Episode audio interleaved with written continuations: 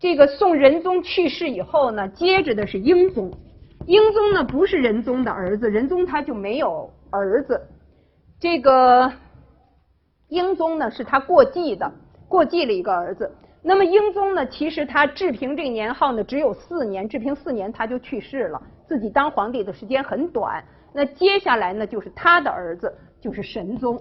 所以呢，在神宗和仁宗之间，庆历新政是仁宗的时候，西风变法是神宗的时候，在中间呢其实隔了英宗很短的一段。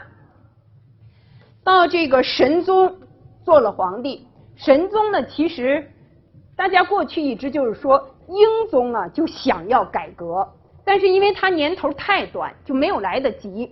那么神宗呢，其实是继承了这个遗志，而且神宗呢，他自己就比较是一个这个呃锐气比较强的一个人物。那么他在宫里边呢，会有的时候呃穿着这个铠甲啊，而且呢穿着铠甲去给他奶奶他们看，说你看我像不像一个领兵打仗的？所以就是他其实做了皇帝以后呢，就是很多事情。都非常想有一个明显的改观，他希望是一个大有作为的时代。那他就招来了王安石，问王安石说：“要是让你执政，你先做什么呢？”王安石的回答就是说：“变风俗，立法度，这两项是当今最重要的，是当今最重要的。但是这个风俗要怎么变，法度要立什么法度？”这些呢，其实还是在后面的一些年里边才逐渐的明朗起来。那么他的要立的法度，实际上呢，我们可以看到，基本上是四种类型的，是四个方面的：有以富国富天下作为目标的，有以强兵为目标的，培训人才为目标的，也有一些配合这些目标所进行的机构和制度上的调整。对于这个富国和富天下，大家其实是要看到，这个两者并不完全是一样的。虽然我们经常相提并论，说到国，我们说就是天下；说到这天下，指的就是那个国家，其实不完全一样。富国呢，更主要的指的是这个国家政权，而富天下呢，是包括天下的百姓在内，就是使这个整个的社会更加的富足。所以呢，它还是有这种拟重点上的不同。那么。以富国为目标的有很多的法度，应该说主要的是这一方面的。而这些法度里边呢，争议最大的，或者说在这个改革的过程里边，相对的来说，这个琢磨的时间最长、反复的时间最久，后来引起的反弹也最强烈的，一个是青苗法，一个是免疫法，一个是青苗法，一个是免疫法。这个具体的每一个条法，它有什么内容？我们在课堂上来不及一个一个的去讲，一般的教科书上都会有，大家呢可以自己去看。就是每一个条法都是干什么的，这个大家自己可以去看。这个富国下面的这一组是以强兵为目标的啊，包括将兵法、保甲法、宝马法，还设这个军器舰。那么在这里边呢，我们刚才原来曾经说到过。宋代的军队到了仁宗的时候，已经到了八十二万人；到了北宋后期，就接近一百万，啊，接近一百万军队。但是这个军队呢，某种意义上，我们说它是这个战斗力并不很强。那么这个和军队的训练是有关系的。原来我们曾经讲到三衙枢密院体制，对不对？我们在这个前面呢曾经讲到三衙枢密院体制呢，枢密院它是调兵的。而这个三衙呢，它是负责日常训练的，真正打仗的时候就临时会指定将领，所以呢，这个临时指定的这个将领跟分配给他的这个军队之间可能是素无了解的。那么哪一支军队能够临时冲得上去？哪一些是精兵啊？哪些是敢死队的？那这个将领可能根本就不知道。所以这样的一种情况呢，他。为什么会有这情况呢？其实是避免这个兵和将结成太密切的关系，又像藩镇那个时候的牙兵似的了。但是这个关系如果不密切，上了阵以后，谁肯替你出死命呢？对吧？所以呢，又碰到这一类的问题。将兵法呢，在某种程度上希望扭转这种状况，就是这个军队呢，它分成为一些有一这个将呢，它既是将领的意思，又是一个组织的单位，又是一个组织的单位。那么在每一个将底下呢，他有一些他训练的这个禁军。那么这样的一些禁军呢，它就叫细将的禁军。还有一些没有这么精锐的呢，那个是不细将禁军。所以当时的这个禁军里边的精锐的部分都是细将的，都是将兵法里边着重扶植的这样的一些部分。那么除了这些以外呢，当然还有以培养人才为目标的。这个我们上次说到，熙宁四年的时候，这个教育制度或者说学校制度的变革，就是太学里边呢三社，对吧？有三社法，那么三经新义成为学校的教材。全士呢是指。过去宋代的进士都是得了进士资格，你就有可以做官。但是从王安石熙宁四年开始，你考中了进士不一定能马上做官，你还要去考法律，就是你得知道怎么判案子，才能给你分配一个地方去做官。那么这个考试呢，就叫全试，因为它是全选部门主持的考试。那么像这些呢，都是为了培养人才的，跟这个相辅相成呢，还有一些机构的设施的调整和用人的原则方面的这个改变。熙宁新法我们可以看到，王安石熙宁二年二月开始做参知政事，做参知政事，七月开始推行新法，七月有，九月有，闰十一月有这个新法。不停的颁布出来，不停的颁布出来。那么到了这个第二年，又有保甲法。这个熙宁四年、熙宁五年、熙宁六年都有新法陆续推出。所以在当时的情况下，一个是我们可以看到这些新法呢，基本上是集中在财政方面的。他和范仲淹那个时期从官僚队伍下手有很大的不同。有很大的不同，吏治的问题，王安石并不是没有注意到，但是呢，他的这个变法并没有先从官僚开始，这个可能是吸取了庆历新政的一些教训，因为官僚队伍你一动他的切身利益，他的反弹就特别强，所以现在呢，王安石没有动这些人，没有动这些人，那而是从这个财政方面的法度啊开始。但是这个法度的颁布是跟得很紧的，一个法跟着一个法，一个法跟着一个法。而且呢，为了推动这些法的实行，在人事上面，在人事上也做了很多的安排。比方说，中央会派一些专门的使者、专使、特使到地方去看你这个新法到底推行了没有。另外呢，还有很多配套的措施。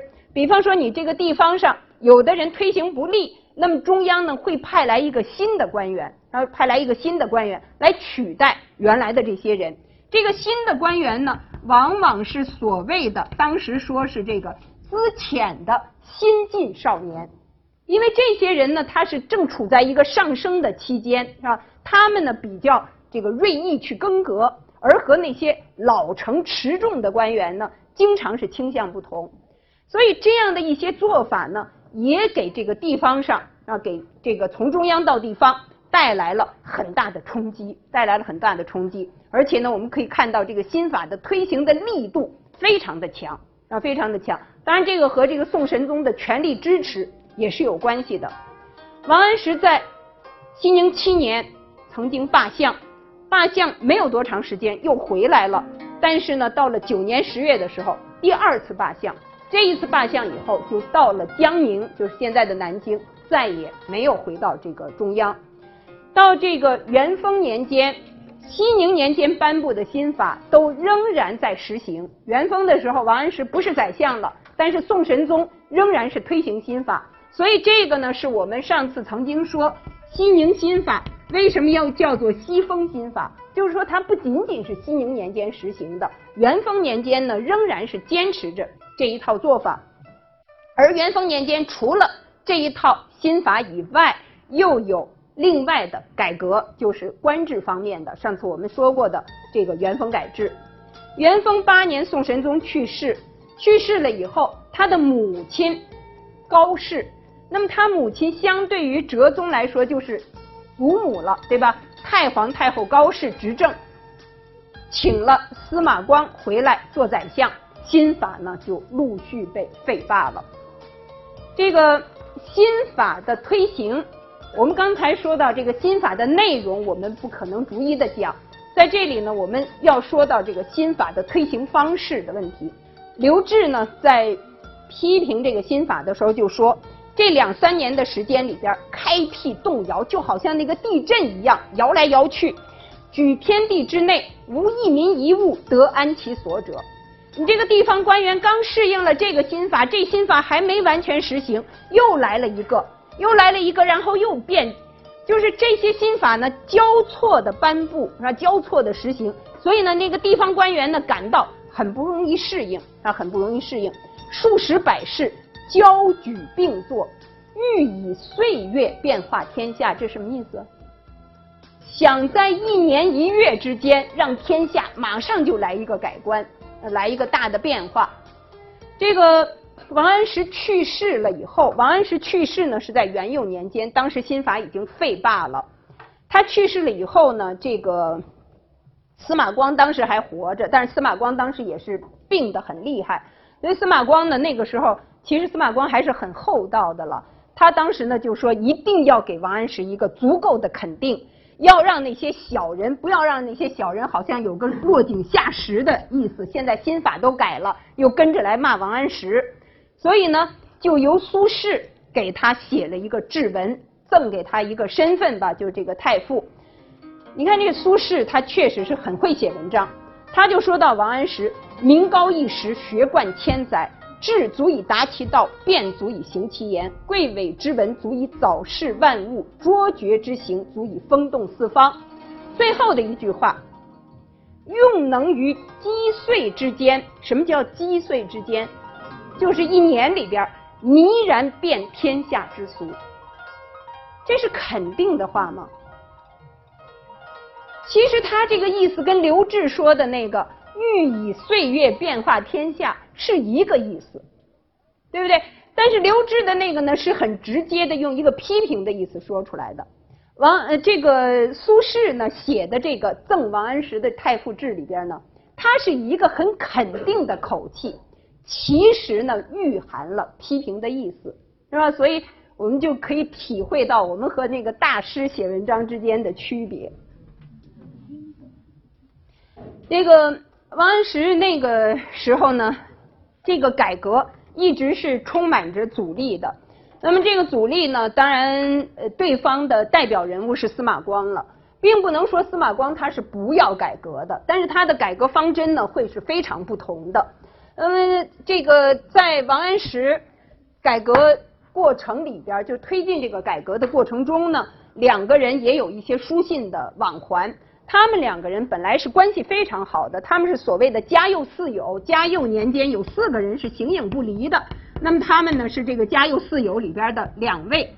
呃，那个时候王安石他刚到熙宁年间刚被招来的时候，他先让他儿子到这个东京到这个开封来找房子。后来别人就说这个开封城里这么多房子，这找一个房子还难吗？他儿子就说。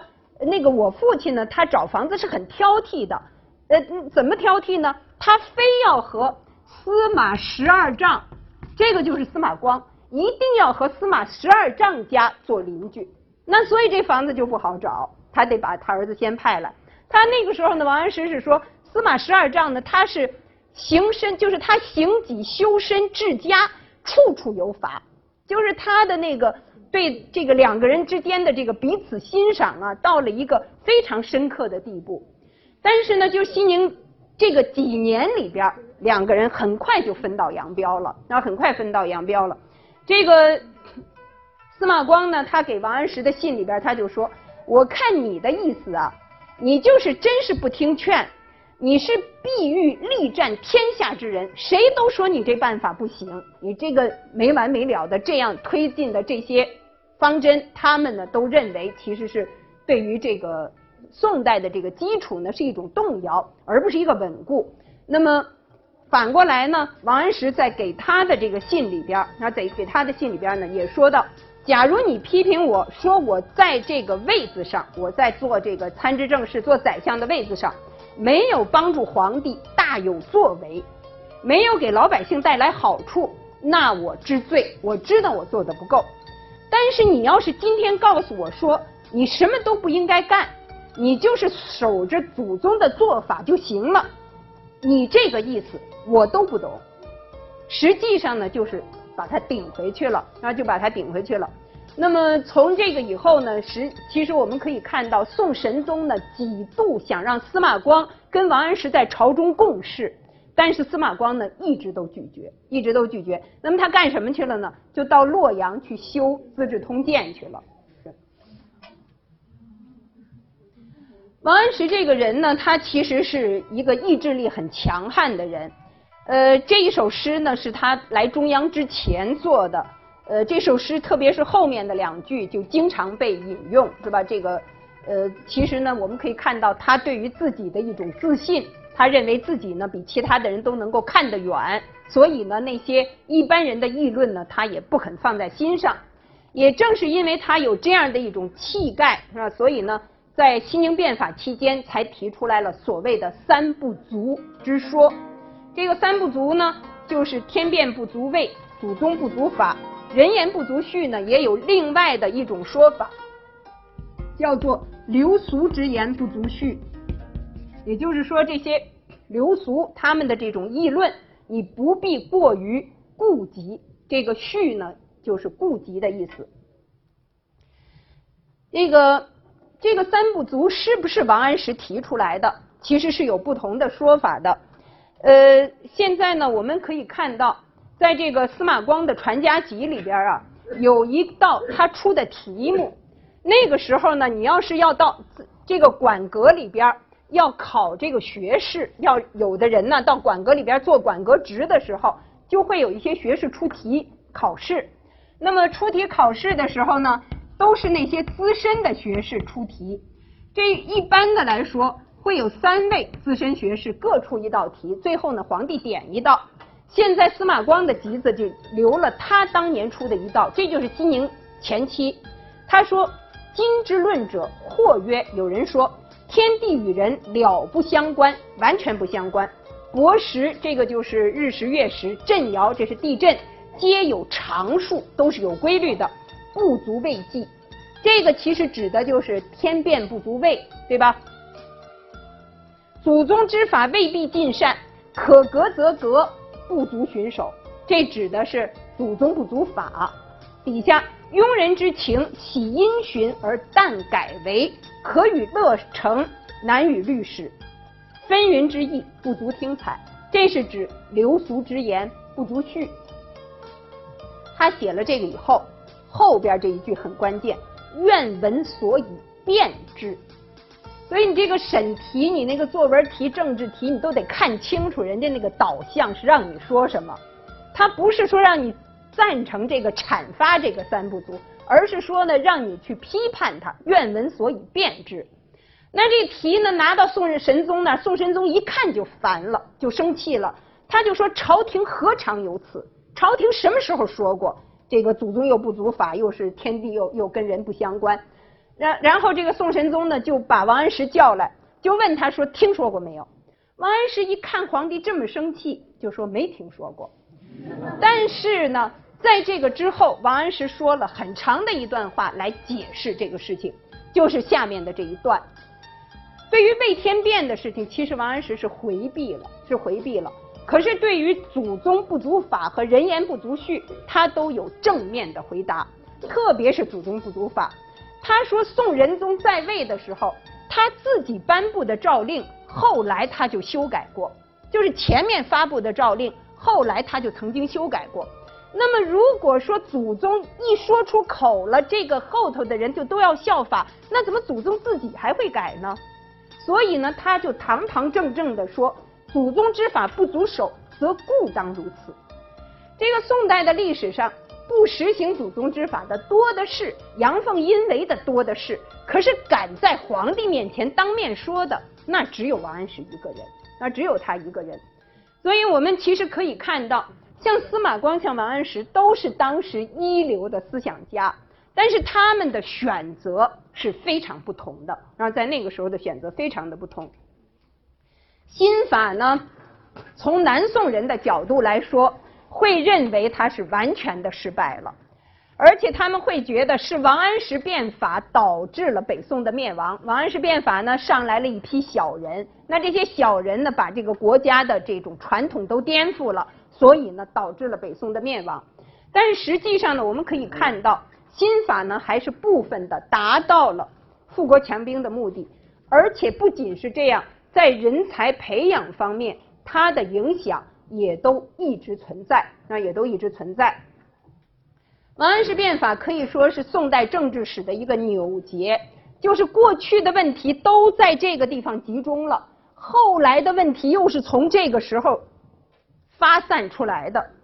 那对于王安石变法呢，有很多的批评，是吧？过去是批评居多，到了梁启超的时候，才有彻底的翻盘，就是为王安石变法这个翻案。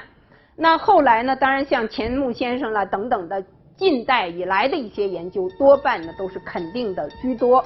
那像钱穆先生呢，还说范仲淹和王安石他们革新政治的抱负，虽然在当时没有能够完全实现，但是他们的这样的一种精神，他们这样的一种义气，仍然为后人所施法。他说的为后人所施法，那钱穆先生当然是站在他那个时候三四十年代时候这样说了。其实呢，我们可以看到这个变法的影响，包括王安石这种变法精神的影响，一直影响到当代，一直影响到眼前。这个，这是一九七二年日本田中首相来访华的时候，毛泽东就跟他说：“你到我们中国来。”那时候都是说美帝苏修，现在大家都很陌生这种概念，但当时都是这么说。他说美帝是苏修，呃，是反对的，苏修也是反对的。可是你还是来了，你就像我们中国历史上有一位王安石，人言不足恤，就是不足以听采这些流言蜚语吧。那么，呃，另外呢，我们知道就是本届政府在这个温家宝，温家宝呢，本届政府的那个。